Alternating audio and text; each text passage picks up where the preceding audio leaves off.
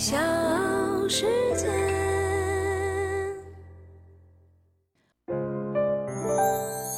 大咖故事，故事舅舅，越说越有。欢迎各位收听和订阅《大咖故事》，我是唐莹。今天呢，我们要来说说大师级的人物廖昌永。中国好声音的导师那英因为工作原因退出了好声音的录制。接下来将由廖昌永接替担任导师。不怎么关注美声唱法的人就问：廖昌永是谁呢？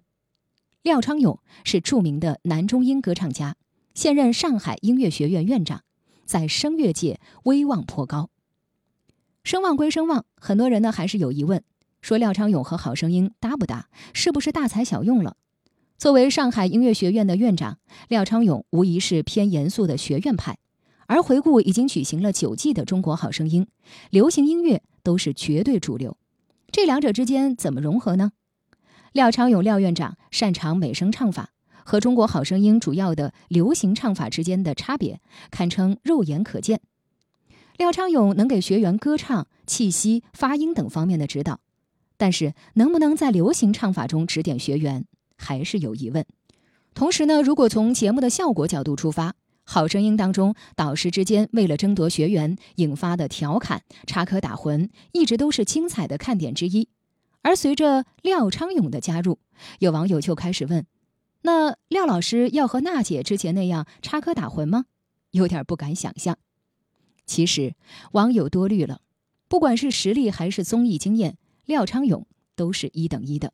最开始会有点担心，我怕我会跟这样的节目气质不相符。我们导演组最开始跟我在沟通的时候，就是跟我说：“廖老师，你就做你自己，你说你想说的话。”一进入角色倒是挺快的，很少有这种违和感，所以节目组也很开心，说哇，你是我们的宝藏男孩，就没想到你在节目当中是那么放松的。在做这些节目的时候都是真实的，我没有刻意要去做一个不一样的廖昌永。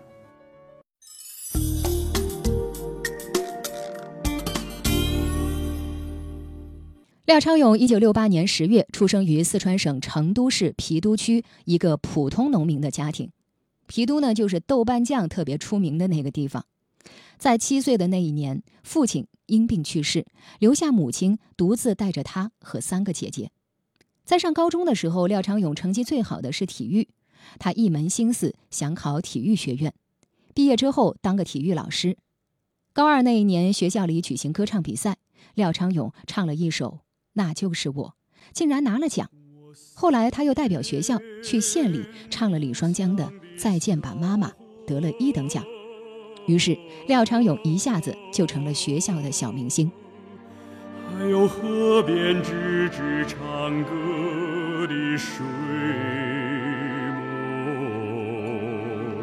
一位老师看见廖昌永有唱歌的天分，建议他去考音乐学院，并且把他推荐给了自己的朋友。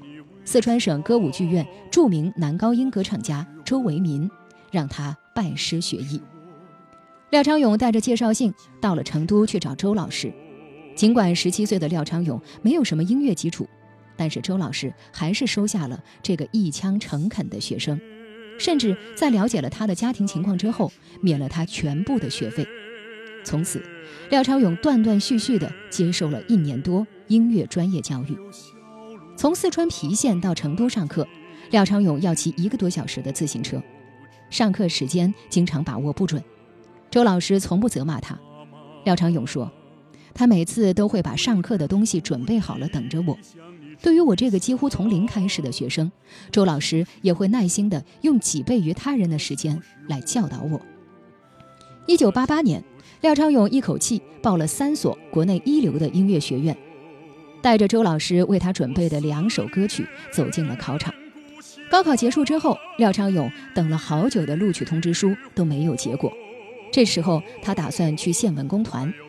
当晚，正当廖昌永要和县文工团签约的时候，他接到了大伯从老家郫县打来的电话。电话那头是大伯激动的声音：“收到上海音乐学院的录取通知书了。”那一年，廖昌永是四川考区一百多名考生里唯一一个被上海音乐学院录取的学生。九月份的某一天，廖昌永背着母亲准备好的铺盖卷，拿着上海音乐学院发往成都的唯一的一张录取通知书，一路风尘仆仆来到了梦中的学府。那天正好下雨，廖昌永害怕雨水泡坏了母亲亲手为他做的新鞋，索性脱了鞋塞进了背包里，赤着脚踏进了这座历史悠久的高等音乐学府。在上海音乐学院，廖昌永算是一个另类，他不识五线谱，不会弹钢琴，只学过一个月的乐理，音乐方面最强的基础就是唱歌。他自己说也觉得很奇怪，上海音乐学院怎么会招他？廖昌永说自己当时同时报考了四川音乐学院、中央音乐学院和上海音乐学院，最后只有上音的老师选中了他。直到现在，廖昌永都觉得自己能够考上上海音乐学院是一个奇迹。大学的第一学期，这个四川的农村娃专业课成绩是全班倒数第一，但是到了第二学期，他的成绩一跃就成了第一名。一开始只会简谱，然后拼命的花时间背、研究、看懂五线谱，再从头开始学钢琴。上学之后，新生们有一场演出，老师们可以根据学生的表现来挑选自己想带的学生。廖昌永当时高音唱不上去，低音低不下来，并没有老师选他。不久，从意大利留学回来的罗卫到上海音乐学院任教，成了学院里最年轻的老师。于是廖昌永就被分配给了罗卫。那个时候，廖昌永自信和自尊都被击溃。罗卫安慰他：“你声音挺好的，是会唱歌的，你肯定能唱得出来，将来一定会好。”就这样，罗卫老师成了廖昌永在上海音乐学院的第一位老师。罗卫家里的客厅也成为了他在这个陌生城市唯一有归属感的地方。如果说父母给了我生命，我的恩师周小燕老师便给了我第二次生命，艺术生命。一年之后，罗卫决定到美国深造，于是他带着廖昌永去了自己的老师周小燕那里。当时廖昌永心里紧张极了，担心周先生不肯收自己。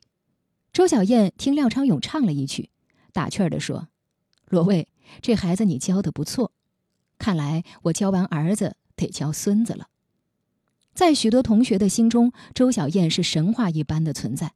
能够成为他的学生，廖昌永激动不已。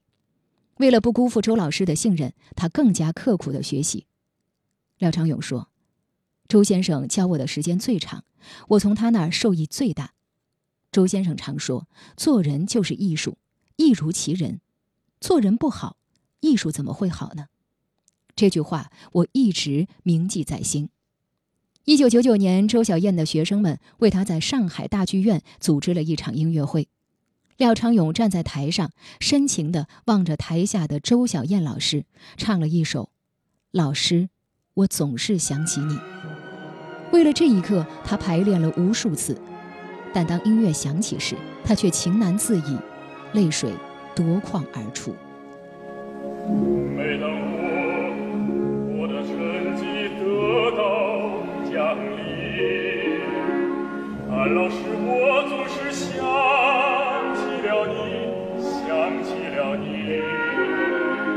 想起你慈爱的笑容，想起你慈祥的话语。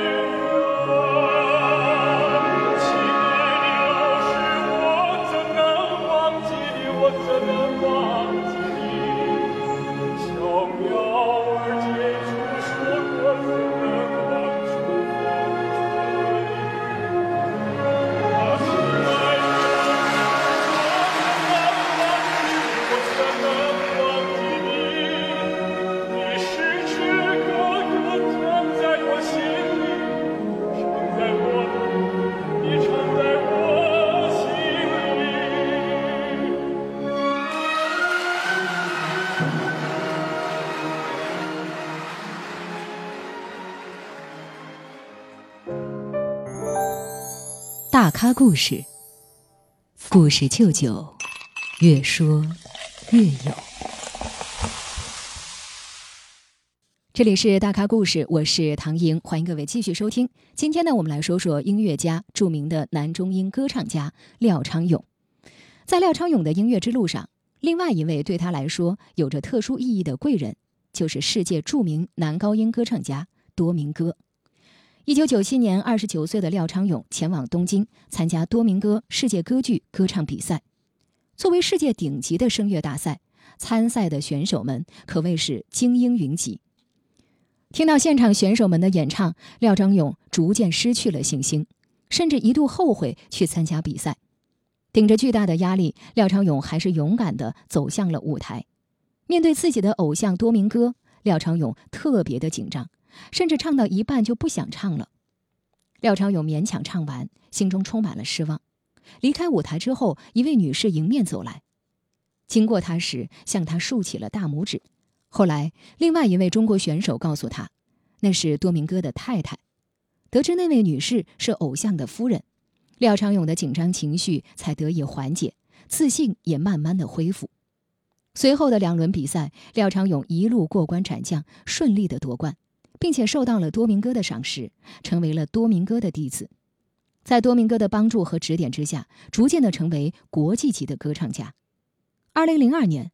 廖昌永在卡内基音乐厅举办独唱音乐会时，多明戈还专门从华盛顿赶到纽约给他加油。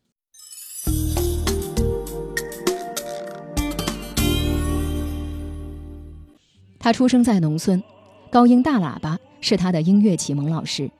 他屡获国际重大声乐比赛大奖，活跃于世界歌剧舞台。他致力于将中国本土歌剧节目推向世界，深受各国观众的喜爱。他，就是著名的男中音歌唱家，接棒庆祝中国好声音的大师级导师廖昌永。